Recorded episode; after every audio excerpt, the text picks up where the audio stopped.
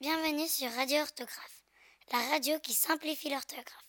Pour cette quatrième émission, nous allons vous parler de quelques règles très utiles. Un S ou deux S? Si un S est entouré de voyelles A, E, I, O, U, Y, avant et après, il se prononce Z. Mais deux S pour pouvoir prononcer. C ou C, c'est dit.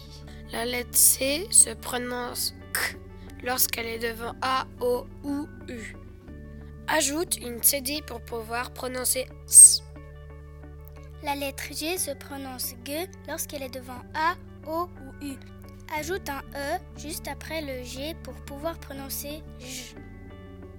La lettre G se prononce J lorsqu'elle est devant A ou O. Ajoute un U juste après le G pour pouvoir prononcer G. Voilà, n'oubliez pas d'appliquer ces règles lorsque vous rédigez un texte. À bientôt!